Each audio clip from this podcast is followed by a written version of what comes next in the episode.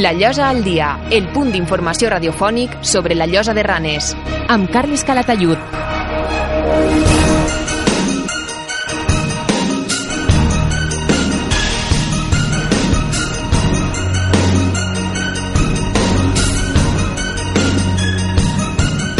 Bon dia, què tal, com estan? Siguen benvinguts a una nova edició de La Llosa al dia. Minuts els propers en els quals anem a apropar-los al més destacat de l'actualitat municipal. Avui, a una setmana escasa de la festivitat de Sant Josep, les falles seran protagonistes d'aquest espai en el qual volem desgranar quin és el programa d'actes de la present edició i també polsar l'opinió que des de la Junta Local Fallera este envers diferents aspectes que envolten l'actualitat festiva. Sobre la necessitat o no de que el municipi tinga una fallera major, una màxima representant de la festa, o també de mesures per implicar els veïns de la localitat en la mateixa, em departirem amb Pilar Lledó, ella és tresorera de la Junta Local Fallera, i també amb Sandra González, vocal d'aquest mateix col·lectiu. I ja en la segona part del nostre programa parlarem d'esport i més concretament de l'esport rei, ja que demà divendres tindrà lloc la presentació dels diferents equips de la renovada Escola de Futbol Municipal amb un acte al camp Sequiol i en el qual participaran els equips de les diferents categories de l'entitat. Saludarem al director de l'escola, al futbolista Sergi Mesa, perquè compartisca amb nosaltres alguns dels aspectes que integren aquest renovat projecte i també perquè ens avance en què consistirà l'acte de presentació. Siguen tots vostès benvinguts a La Llosa al dia. Breu pausa pausa i comencem.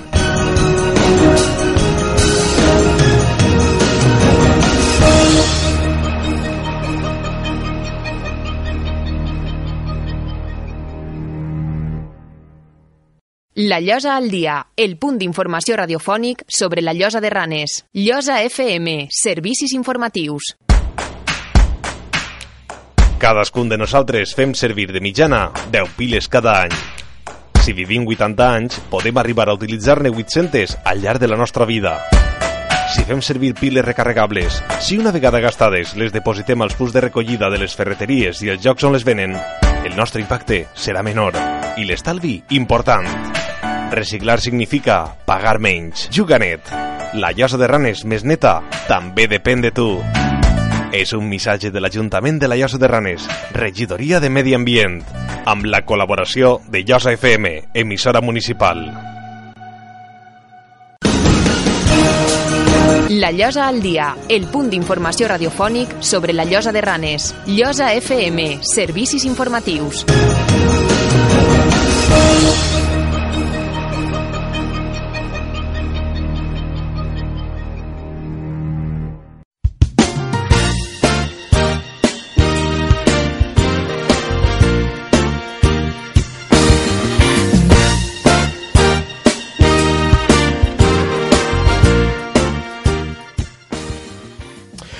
Comencem el nostre programa d'aquesta setmana i certament en una setmana escasa per uh, que se celebre la festivitat uh, de Sant Josep resulta quasi ineludible ocupar-nos i de partir sobre les falles. Si fa exactament un mes recollíem les impressions dels presidents de les quatre comissions amb les quals compta el nostre municipi en el dia d'avui i a punt de començar la que sens dubte és la setmana setmana gran de la festa fallera amb tots els seus actes, el gruix del seu programa d'actes. Avui volem polsar quin és el parer de la Junta Local Fallera. I per això contem amb dues representants de la mateixa. D'una banda, ens acompanya Pilar Lledó, ella és la tresorera d'aquesta Junta Local Fallera. Hola Pilar, bon dia. Hola, bon dia. I benvinguda. Gràcies. I també ens acompanya Sandra González, que és membre vocal d'aquesta aquesta Junta Local Fallera. Hola Sandra, bon dia. Hola, bon dia. Bé, anem a, reitere, a, a polsar o, o a saber quin és el, el parer de, de la Junta Local Fallera envers diferents eh, qüestions ara que s'aproxima, ara sí que sí, de veritat, ja la, la setmana gran d'aquestes eh, festivitats de, de Sant Josep. D'entrada, tot preparat ja per a que comence aquest gruix i, i ampli programa, programa d'actes? Eh, sí, de part de la Junta sí que ho tinc ja tot preparat. -huh. tot preparat. Hi ha alguna sorpresa, alguna novetat respecte a edicions anteriors o més o menys segueix la mateixa, Més o menys seguirem en el mateix guió que l'any passat. Uh -huh. sí. Des del punt de vista de la tresoreria, aprofitant la, la teva presència així, costa eh, l'organització, la gestió d'una festa com, com les falles en aquesta conjuntura en la qual ens trobem actualment? Nosaltres simplement el eh, que fem és vendre loteria. Fem dos o tres loteries només per a fer els gastos que tinguem pues, la, el que és la mascleta, que ja l'any passat ja no se va fer, van fer un castell, va tindre molt d'èxit i enguany seguirem en el castell. Eh, el que és la missa, la cistella de flors que fa la Junta i eh, poc més, tirem el dia de Sant Josep una traca de colors i ja està fent dos o tres loteries i l'ajuda que ens dona l'Ajuntament i, i ja està. -huh. I com és la, la coordinació, la gestió del que suposa els actes al llarg, al llarg de l'any, la, la coordinació entre les eh, quatre comissions que existeixen a la localitat? És senzilla, és fàcil o sempre hi ha algunes eh, aristes que cal, que cal polir? Eh, sí, sempre n'hi ha cosetes que tinguem que rectificar i n'hi ha coses que potser uno diu i altres no estan d'acord, però normalment, la veritat, siguem unes falles, les quatre falles estem molt unides, la veritat, i ens portem molt bé, molt bé. El que és la junta local és molta unió, la mhm. veritat. Afegim pluralitat, que abans eh, Sandra feia, feia un gest amb la cara quan llançava la, la pregunta, no sé si discrepa o si... ¿Qué, ¿Qué pensa al respecto? No, la verdad es que muy bien. La verdad es que poco a poco nos hemos ido haciendo todos como una familia y la Junta estamos todos de maravilla, estamos bien. Quins són els aspectes que, que cal coordinar des de la Junta Local Fallera i aquestes eh, peticions que en rere any es troba de les diferents comissions i que cal matisar o cal reconduir o, o cal eh, doncs, directament abandonar o, o anul·lar?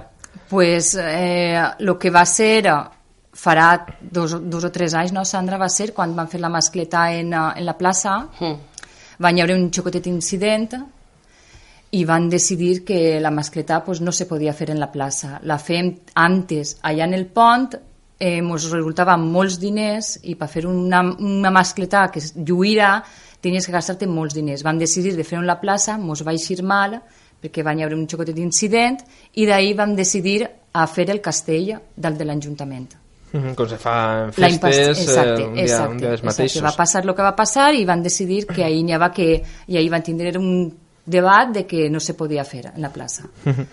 Anem a, a qüestions uh, puntuals que sí que m'interessaria plantejar-vos. Eh, D'entrada, per paral·lelisme amb altres localitats que també celebren uh, falles i que tenen també constituïda la, una junta local uh, fallera, s'ha plantejat en algun moment que el poble de la Llosa dispose de la seva màxima representant, és a dir, la seva fallera major uh, a nivell general, a nivell de, de municipi? S'ha plantejat, però s'ha deixat a part. Per quin motiu? Pues, eh, no, és que no ho han pogut mai plantejar com a una fallera major perquè sempre n'hi hauria, tu ja saps que és un poble xocotet i sempre n'hi hauria pues, alguna jo què sé, és que no ho han plantejat mai de, de tindre una fallera major per tant a curt termini tampoc eh, no crec que, previsió de que no es puga... crec. De moment yo no creo porque no lo han nomenado mai, ¿no, Sandra? No, pero aparte de eso, es que a veces, como nosotros, por ejemplo, este año no tenemos fallera mayor, Exacto. la economía y todo eso, pues a veces nos, alguna de las cuatro fallas, pues nos falta la fallera mayor. Entonces, plantearse ser el fallera mayor del pueblo, pues también es un gasto uh -huh. y la gente tampoco está mucho por la labor. O planteja més que res com a representant no? de, de la festa de la, de la localitat, perquè, per exemple, ara després en parlarem, però el dia 17, el proper dimarts, sí que està previst que una representant d'una comissió de la localitat, en aquest cas, si no recordo malament, és la falla la primera, sí. si no recordo malament, assistisca a l'acte de, de l'ofrena a València. En aquest cas, li correspondria acudirà a la Fera Major de la Roqueta. Per tant, en aquesta circumstància tal vegada sí que seria oportú no? tindre una, una imatge definida de la representant de, de la festa local. Sí, però com nosaltres van quedar... Mira, mateix l'any passat va anar la plaça la, la Falla la Major. Enguany li toca la primera, doncs l'any que ve se decidirà si anem o la falla a Sant Josep o la falla a Cascantí, que anem rodant. Anem rodant, anem rodant i cada vegada li toca, sabem que cada any li toca a una falla. Mm -hmm. Per tant, sí que té previsió de donar-li continuïtat a aquest, sí, sí, aquest sí. fet. Sí. Mm -hmm. Encara que amb matisos, perquè sí que tinc entès que té previsió de canviar algun acte o tractar de alguna sí. modificació al respecte. Sí, perquè resulta que el dia 17 és la correguda de les falles i és el dia que se'n van a València a l'ofrena i van decidir de canviar la correguda el dia 16 per a que la fallera major d'ací de cada falla no es perguera la correguda i això sí que ho tinguem en projecte per a l'any que ve. -huh, és a dir, que es podia Sí. fer la, la correguda de falles el dia, El dia 16 i 16. el dia 10 convertint-se Exacte. fins, fins Sí, a la sí. Una altra qüestió que també va eixir sobre la taula en aquella conversa que mantenim amb els màxims representants de les quatre comissions era la possibilitat o no d'instaurar premis als eh, monuments. Hi havia bastant unanimitat al respecte en sentit eh, negatiu. No sé quina és l'opinió de la Junta Local Fallera. És la mateixa. la mateixa. Cada vegada anem donant, mos donen estandartes de València, de la Junta Local de València, i vam donar mos estandartes, doncs cada vegada li toca una falla. L'any passat va ser, no sé si va ser de la Major, La Major. enguany li toca el casc antic, a l'any que ve li tocarà la de Sant Josep i anem rodant mos els estandartes i, i ja està, perquè saber, és que jo mateixa, la meva opinió, la meva opinió, no de la Junta, la meua, Personal. personal, jo crec que si donaren premis els xiquets seria un pleit. La meua és la millor, la teua és la pitjor i jo crec que en el meu conveni, conforme estem fent la Junta, està molt bé. Mhm. El tema dels estàndards és simplement una qüestió correlativa, és a dir, que no està determinada per ningú factor... Eh, de- no, Mhm. perquè a l'any- cada any li toca una falla i ja està, no és perquè la teua és més bonica, la teua està més ben feta o la meua és més gran o la teua és més xocoteta, és que va rodant, va rodant. Una altra reflexió que em va semblar molt, molt interessant i molt adient, en parla de memòria, crec que, que va ser eh, Nico Stalet el que la va, la va plantejar, era que percibia que la Llosa de Ranes no era un poble a dia d'avui encara massa faller. Eh, posava com a exemple les festivitats locals del col·legi, que aquesta setmana doncs, se sostenien el dia 18 i el dia 19 i per tant això doncs, condicionava en certa forma el programa d'actes eh, fallers. D'entrada, eh, teniu aquesta percepció? Compartiu Pues- aquesta visió? Sí que la compartim, però enguany, com aquell que diu, no ho han nomenat en la Junta, ¿vale? però si l'any que ve seguirà en el mateix lema, pues sí que hauríem la Junta pujar i parlar, perquè la meitat de xiquets són fallers. I el dia 17 nosaltres ja tinguem dinar i ells van a escola. Jo crec que serà un pleit agarrar els xiquets a les 3 i mitja, tirant petardes que estaran en la carpa, passant-se-ho bé i portar-los a escola per a cremar la falla, que simplement és cremar la falla, que és el que fan. Jo crec que si l'any que ve seguiren en aquesta cosa a les d'escola, hauríem d'anar a parlar amb la directora. Hi ha alguna altra iniciativa per tractar de fer en definitiva el poble de la Llosa més faller, entre cometes? Això està un poc complicat, perquè només en veure muntar la carpa ja n'hi ha quatre veïns que ixen a renegat, és la veritat. només en veure a tot el descliment, tirar els ferros en terra, ja estan les quatre de sempre, estan renegant, estan pujant a l'Ajuntament a renegar, que si els petardos, que si la música, que si la carpa... I jo crec que hauríem de comprendre, perquè a l'hora de desfilar, el dia de l'ofrena, és un acte molt bonico i està tot el poble i és un acte molt bonico que estem totes vestides de falleret i el poble està, està és una festa, hauríem d'apreciar-la d'una altra manera. Mhm. Vaig a fer una mica d'advocat del, del dimoni. Comentaves que hi ha crítiques per la, la instal·lació de carpes i el, que es tallen carrers del, del municipi. Imagina que hi haurà veïns que també diguen la, les festes comencen realment el divendres dissabte amb aquesta cavalcada, ara repassarem actes, com es munta la carpa un dilluns, un dimarts. Vale, es munta perquè tinguem la, la setmana de la cabalgata. No tinguem els casals adequats per ajuntar-nos 130 falleros, m'entens? I uh, és una setmana també, tampoc és un mes. eh? En València ja estan també carrers tallats i coses així. És un carrer només tallat, tampoc estan, no? Des de la Junta Local Fallera eh, s'intenta també, entre les seues mesures, tractar de de fer eh, compatible la festa fallera amb els veïns eh, que no en formen part de, de forma directa? Sí, tinguem un horari, eh? Nosaltres l'Ajuntament ens passa un horari i ens diu que de tal hora a tal hora és la música. A l'hora que ell ens diu passen els municipals i si no ho veuen, eh, nosaltres apaguem immediatament la música. Igual com en els petardos. Vale, jo procure que en la meva falla, si es diu que a les 12 no se tiren petardos, jo procure que des de la meva falla no tiren petardos. Però si venen altres xiquets de altres falles a tirar petardos a, a la meua, jo no puc agarrar els petardos i aquests xiquets i agarrar-los, això és de lògica, però sí que procurem fer els horaris que ens dona l'Ajuntament. Mm -hmm. Conteu-nos breument en què va consistir aquest programa d'actes. Eh, comença divendres, dissabte amb la... El dissabte en la cabalgata uh -huh. del ninot. I a partir d'aquest dia? A partir d'aquest dia, el dissabte, el dia 15, hi haurà gent que es muntarà la seva falla, se l'organitzarà, se l'acabarà d'arreglar, nosaltres ja tinguem berenar en la falla de Sant Josep, tinguem berenar de nens xiquets. El dia 16, pues, com més xiquets tenen escola, no se podrà fer res. I el dia 10 de març tinguem la correguda de falles. A les 8 de la vesprà eixim des de la plaça La Major. Uh -huh. I després, el dia 18, tinguem l'ofrena de flors a la Mare de Déu i després farem el, tirarem el castell. I després cada igual seu casal, a seu pare. I a seguir la festa. Uh -huh. El 19 de març eixirem des del Mestre Serrà, a les 12 ens concentrem totes les falles ahir, fem l'homenatge al Mestre Serrà en una corona de llorer i d'ahir anem a missa. Bueno, anem a missa, eh, quan així tirem una traca de colors i cada un a la seva carpa a disfrutar el que ens queda de les dia. Les últimes hores. Les últimes hores.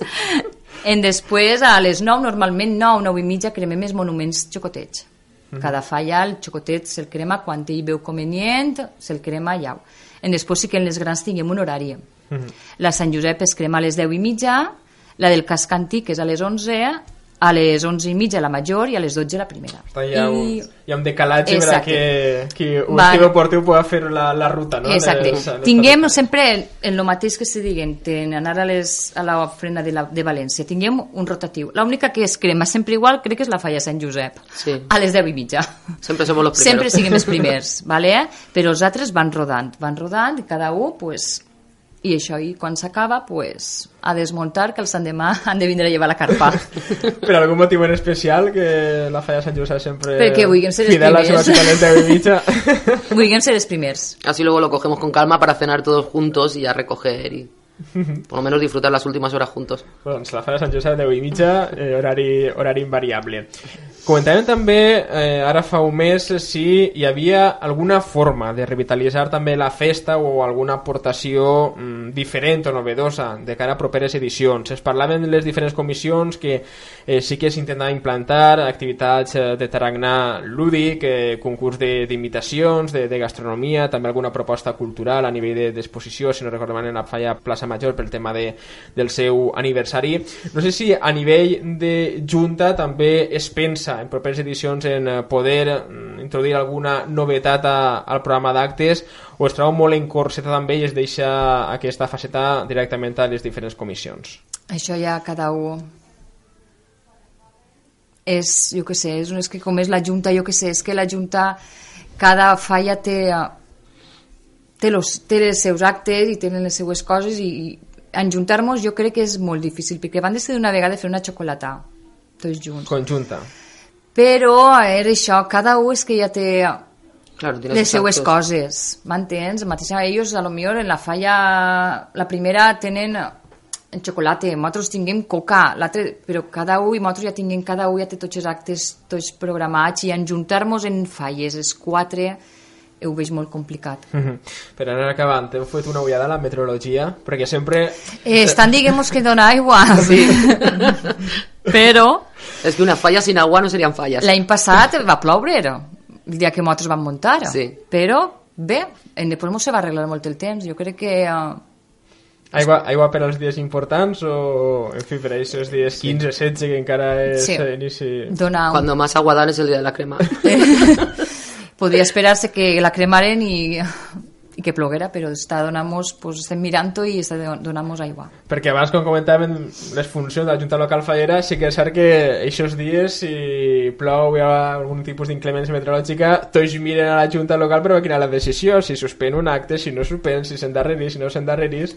Imagina sí. que seran dies de, de moltes Del, telefonades. Eh, no? Anava a dir teu, d'agarrar el telèfon la mà i un any mos va passar, eh? El dia de la correguda que jo veu, sí. que va ploure i uh, va ser que va, sí va ser que nocturna, la recorde jo I va, va ser nocturna, va ser, no? Fa, fa, fa dos o tres anys va començar tardíssim i sí. se acte va, va ser, ser, va ser nocturna que no sé, nocturna. que te dic que va ser que tots en el telèfon que sí que sí, que sí que no que sí o sí que is, que jo no is, que els trajes es banyen que jo no vaig sense traje, bueno, va ser un jaleo eh, de veres, va ser un jaleo però al final vam eixir que, crec que sense traje, no? De... Sense traje de huertana. En el moño fet sense traje. bueno, igual marca tendència. Claro. Per properes... a veure, la falla Sant Josep està temps darrere anàvem en blusó sí. a l'ofrena. Que és un acte que nosaltres eixim en blusó. Ara, pues, de fa un parell d'anys, pues, ja eixim molta gent vestida, però hasta fa dos o tres anys eixim en blusó, que a l'ofrena. Ara que comentes el tema de la, de la indumentària, des de la Junta Local Fallera també es eh, prioritza, en el cas dels eh, traje d'hòmens, allò del traje negre o el traje més tradicional valencià. Sí que hi ha algunes juntes que que imposen eh, una, una indumentària i fins i tot eh, doncs, eh, castiguen o imposen sancions a aquelles comissions que no segueixen el, el protocol en altres localitats. No sé si s'ha plantejat en, en, en aquest cas o si es té no, no a nivell d'obligació però sí de recomanació doncs, en el cas de la indumentària masculina es té predilecció o preferència per a alguna de les dues. No, és una cosa que no, no, perquè ja t'he dit jo, nosaltres anàvem en blusó i jo he en la junta local darrere representant-la i han anat vestides i jo he anat vestida normal en la meva banda, de la meva falla i no han posat mai un inconvenient de que si tu no vas vestida no eixes en la junta. Mai, això sí que no, ningú. Ningú. No, han nos criticaba la gente del pueblo sí que nos criticaba por ir con el blusón a la ofrenda pero a ver no. si nosotros realmente no podíamos permitirnos en ese momento el comprarnos el traje de fallera pero sí teníamos el gusto de hacerle la ofrenda a la Virgen porque no podíamos y hemos sido criticados bastante por eso pero mm es que teníamos el gusto de hacerlo y lo hacíamos. Uh -huh. Però en la Junta mai mos han dit que vosaltres no aneu vestits, no aixiu, en la vida, la veritat. T'ha passat promulgat, no? No, no, no, no, és que ni s'ha comentat això. És per tant llibertat per a que eh, total. cadascú Molt bé, doncs, uh, Pilar i Sandra, no sé si per a finalitzar mm, una mena d'invitació als uh, veïns, als fallers per a que participen activament en la festa, i també amb moderació per a fer uh, per tornar a allò que he comentat anteriorment de fer compatible el que és la festivitat dels actes amb la vida diària de, de tots els veïns. Els darrers minuts d'aquesta entrevista, els micròfons són, són vostres. Pues jo us dic a la gent del poble que, que s'animen que és molt bonica, l'ofrena és molt bonica, el dia de Sant Josep és molt bonic i es, es dic que, que ho disfruten i que ho gaudisquen, que és molt bonica. La, falla, la festa fallera, pa, per lo menos per mi, és molt bonica, l'ha vist molt, m'agrada molt. Sandra, Lo mismo digo, sí, que se acerquen a visitarnos, que vean que es un ambiente muy bueno, que pueden disfrutarlo, que no hace falta que sean falleros para acercarse y estar con nosotros en compañía nuestra, tomarse algo, lo que quieran, y eso un poquito de paciencia, que tengan un poquito de paciencia porque es lo mismo que fiestas del pueblo, son cuatro días y si no disfrutamos de eso realmente no nos queda nada. Molt bé, doncs uh, Pilar Lledó, tresorera de la Junta Local Fallera i Sandra González, membre vocal d'aquesta mateixa institució local.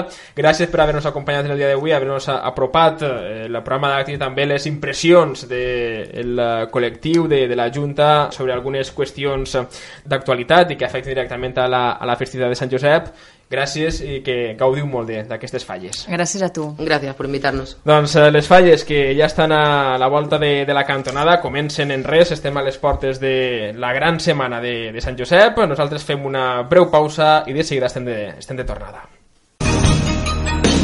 La Llosa al dia, amb Carles Calatayud.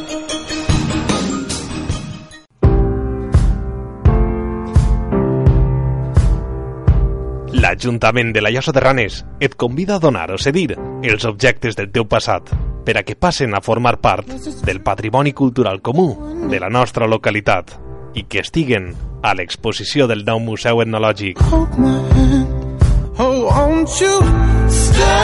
La Casa del Pou obrirà les seues portes novament este 2015 i necessitem la teua col·laboració per a fer un millor museu i més nostre. La Casa del Pou, el teu museu. Ajuntament de la Llosa de Ranes. Regidoria de Cultura.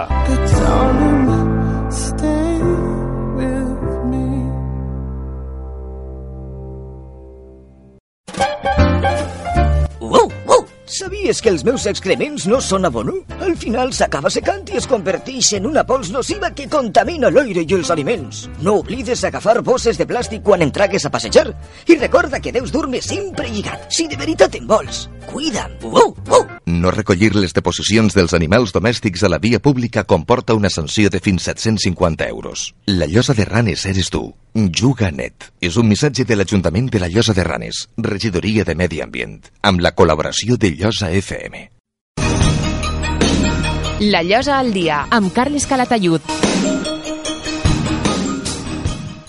Ja estem de tornada i els propers minuts els anem a dedicar a parlar de futbol i més concretament de la renovada Escola de Futbol Municipal que com ja saben aquesta temporada doncs estrena direcció, estrena coordinació i avui ens ve el tema donat perquè demà divendres a partir de les 7 i mitja i al camp El Sequiol tindrà lloc l'acte de presentació dels diferents equips, jugadors i també entrenadors que aquesta temporada integren aquesta, reitere, renovada escola de futbol. Per a comentar aquest acte també el projecte, els horitzons d'aquesta eh, associació municipal, doncs eh, comptem amb la presència del seu director. Ell és el futbolista Sergio Mesa. Hola Sergio, bon dia. Bon dia. Bueno, satisfet amb el rumb que està adoptant, que està adquirint aquesta renovada escola de, de futbol? Sí, la verdad que más que contento, ¿no? Yo creo que orgulloso de trabajar con todos los que están en la escuela, del cuerpo técnico que se ha formado para, para dirigir el nuevo modelo de escuela y sobre todo con, con los nuevos entrenadores y ayudantes, ¿no? Que están, que están aportando muchísimo con las nuevas eh, directrices que hemos, que hemos marcado y que poco a poco se han ido llevando a cabo y están dando resultados, ¿no? Uh. Imagina que una persona no s'embarca en un projecte d'aquestes característiques a curt termini, sinó que imagina que requerirà d'uns anys, unes temporades per veure palès, veure efectiu tots aquests projectes i línies mestres delimitades. En aquest cas, quins són els horitzons els quals perseguís aquesta renovada escola de, de futbol? Sí, pues bueno, sobre todo eh, no es a, a corto plazo, evidentemente, ¿no? Nosotros hemos cogido una escuela que nos hemos encontrado deficitaria en, en, muchos aspectos, eh, tanto a nivel material, de equipamiento, como a nivel de metodología de trabajo, ¿no? Y hemos intentado implantar sobre todo en, en fútbol 8 la misma metodología de trabajo, las mismas directrices con unos, unos objetivos comunes y a partir de ahí pues que, que los chavales vayan evolucionando poco a poco y temporada tras temporada, ¿no? Y que no, que lleguen, cuando lleguen al fútbol 11, pues que no haya deficiencias como las que nos hemos encontrado. Pero bueno, ya te digo, eh, creo que estamos, que estamos contentos, orgullosos del trabajo que se está haciendo. Eh, se está implicando eh, todo lo que es tanto los padres como, como los directivos desde el ayuntamiento, la ayuda que hemos recibido y un par de sponsors pues, que hemos, hemos podido traer a la escuela y todo eso suma, ¿no? Suma para que lo, lo tiremos hacia adelante y que sea la primera piedra que, que ponemos este año en el, en el proyecto de los próximos años. Aquest que comentes és el principal entrebanc, la principal dificultat en la qual s'heu trobat l'equip que heu accedit a aquesta escola municipal de, de futbol per posar en funcionament i per començar a, a caminar. Sí, pues eh, ya te digo, el principal obstáculo ha sido mm, no tanto a nivel económico, porque evidentemente la escuela pues eh, en un 80 70-80% pues se, se, autofinancia, luego necesita parte de, de, ayudas, de subvenciones, pero sí a nivel deportivo y, y de equipamiento, ¿no? Eh, nos hemos encontrado unas deficiencias que hemos tenido que hacer frente sí o sí. No hemos podido decir, pues bueno, vamos a, a intentar remodelarla, vamos a coger el 50% esta temporada y el, y el otro 50% pues para la próxima temporada, ¿no? Yo creo que si queríamos empezar de y darle un nuevo rumbo, tenía que ser eh, todo, como digo yo, a estrenar con la, las nuevas equipaciones, con el nuevo material deportivo y que los chavales pues pudieran disp eh, disponer de todo ello, ¿no? y este mismo año, este mismo año. Yo creo que ha sido lo más, lo más complicado y lo más difícil de poder llevar a cabo. Pero bueno, gracias a Dios, poco a poco se ha ido consiguiendo y yo creo que, que estamos orgullosos del trabajo que se está realizando y de la complicidad que están teniendo los, los chavales i los padres, no? Uh -huh. Centrant-nos ja en aquest uh, acte de presentació que tindrà lloc en la vesprada de demà divendres, eh, quants equips a hores d'ara integren o formen part d'aquesta escola municipal del Club Esportiu Llosa? Son ocho equipos, eh, empezando por el, por el Querubín y acabando por un, por un femenino que, que se ha implantado esta, esta temporada como nuevo equipo. És aquesta una mica la joia de la corona, eh, Sergio? Perquè sí que és cert que quan he tingut ocasió de departir, de parlar amb diferents eh, membres eh, d'aquesta nova direcció de l'escola, doncs reiteren i posen l'èmfasi en la recuperació d'aquest equip, el qual ja va existir fa algunes temporades i ara torna a formar part no, de l'escola i aquest equip de, de fèmines del, del Sequiol. Sí, yo creo que, que tienen que ser las cabezas visibles de, del trabajo y de una estructura de escuela, ¿no? Que viene desde abajo y que los chavales, pues al final, tienen que tener el, el, el orgullo de poder formar parte en la cabeza visible de esa escuela, que tiene que ser a nivel masculino, pues el juvenil, y a nivel femenino, pues el equipo que se ha creado este año en segunda regional, ¿no? Yo creo que, que estamos orgullosos de ello. No ha sido no ha sido fácil, pero poco a poco, pues bueno, se ha ido moldeando y los resultados ahí están.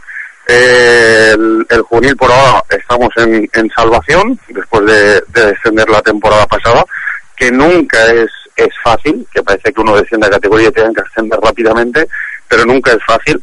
Se ha tenido que montar eh, un equipo, vamos a pensar que el, el Játiva no ha podido hacer juvenil, el Plus está en tercera división y el Genovés está en tercera división, que son los rivales eh, de aquí de la comarca donde, donde nos podemos mirar, ¿no? Entonces yo creo que, que, tenemos que ser una cabeza visible de esa segunda regional para en años próximos poder, poder mirar otros objetivos. Y luego, pues bueno, la creación del equipo femenino que nos da un plus a la escuela, que, que asienta más unos pilares de, a nivel de base de lo que queremos y de lo que estamos dispuestos a, a crear, ¿no? Para, para el municipio de La Llosa. 8 equips en uh, total i com es tradueix aquests 8, 8 equips en quant a futbolistes, eh, entrenadors i ajudants d'aquests tècnics que es podem veure demà al Sequiol? Sí, pues eh, a nivel de a nivel de jugadores la escuela está formada pues cerca de unos 115 115 chavales contando las chicas y a nivel de entrenadores pues eh, partimos con dos, dos entrenadores, un entrenador y un ayudante por cada equipo. Hemos, hemos implantado sobre todo a nivel de fútbol 8 la obligación de que haya dos personas por grupo. Yo creo que es eh, una manera más sencilla, más coordinada y más eficaz de poder trabajar con, con los chavales que, que al futuro tienen que ser la, la cabeza visible de esta escuela, ¿no? Uh. A més, entrenadors i ajudants que s'intenta, doncs, disposen també d'una vessant, diguem-ne, eh, pedagògica, no? tècnica en quant a titulacions eh, i, diguem-ne, instruïts en la, en la causa, en la matèria. Sí, la verdad, pues que ahora mismo este año hay, hay cuatro, cuatro personas entre entrenadores y ayudantes que, que se están sacando titulación para, para poder obtener la a final de temporada y ya disponer de ella para la próxima temporada y eso es un orgullo, ¿no? Yo creo que como, como en todos los oficios o trabajos pues uno tiene que estar titulado. A veces eh, estos años atrás pues se ha dejado la escuela eh, con entrenadores que, que sí, no digo que no lo puedan, que lo, que no lo hagan bien, ¿vale? Pero que se les tiene que exigir una titulación. Estamos formando ya no solo a nivel deportivo sino a nivel educativo, pues eh, personas que, que, poco a poco tienen que ir evolucionando y mejorando, ¿no? Pues eh, yo creo que para ello, desde esta temporada ya, ya lo implantamos, eh, a dos años vista, pues los que con los que contemos tienen que tener la titulación y para que el, el 100% de los, de los entrenadores y ayudantes, pues eh, tenga esa titulación para poder eh, pues eh, trabajar con los chavales. De seguida et pregunte per ens avances en la mesura del possible en què consistirà aquest acte de, de presentació, però abans volia ficar l'èmfasi en la data. Per què s'elegís un 13 de març? Perquè sí que és cert que molta gent apunta que ja s'està en el tram final de, de la temporada, més que en l'inici. Sí, pues muy sencillo, por lo que hemos hablado antes, ¿no? Y te he comentado, ha sido muy difícil y muy complicado dar comienzo y, engrasar la escuela, suele decir, eh, que empezar a rodar ha sido muy complicado, que los chavales tuvieran todas las equipaciones disponibles, la ropa de entrenamiento, el chándal, pues todo ello conlleva un tiempo y la verdad pues que si lo hubiéramos querido hacer en octubre o, noviembre no no hubiera no hubiera estado preparado ni hubiera eh, salido como nos hubiera gustado. Hemos preferido esperar que todo que todos los equipos tuvieran las equipaciones completas, los grupos estuvieran hechos y ya sé que es tarde, pero bueno, eh, la, la obligación de la escuela es presentarla y es lo que estamos haciendo, ¿no? Sé que a lo mejor es un poquito tardío, pero para final de temporada también haremos pues eh, la asamblea, explicaremos cómo ha ido el año y haremos una cena de despedida de, la escuela que, creo que tanto los chavales como los padres y los y las personas que están a cargo de ella pues eh, se lo merecen, ¿no? ¿Y qué tiene un preparat para la vesprada de, de Madivendres? Conta'ns eh, un poco en qué va a consistir ese acte de, de presentación. Bueno, pues poca cosa, lo típico es una presentación. Eh, saldrán los, los chavales poco a poco, se les irá nombrando por grupos y conforme se les vaya nombrando irán saliendo y formando grupos de que compone cada equipo, ¿no? Estarán estructurados eh, en cada zona del campo, pues los, los ocho equipos que hay y luego la parte del cuerpo técnico.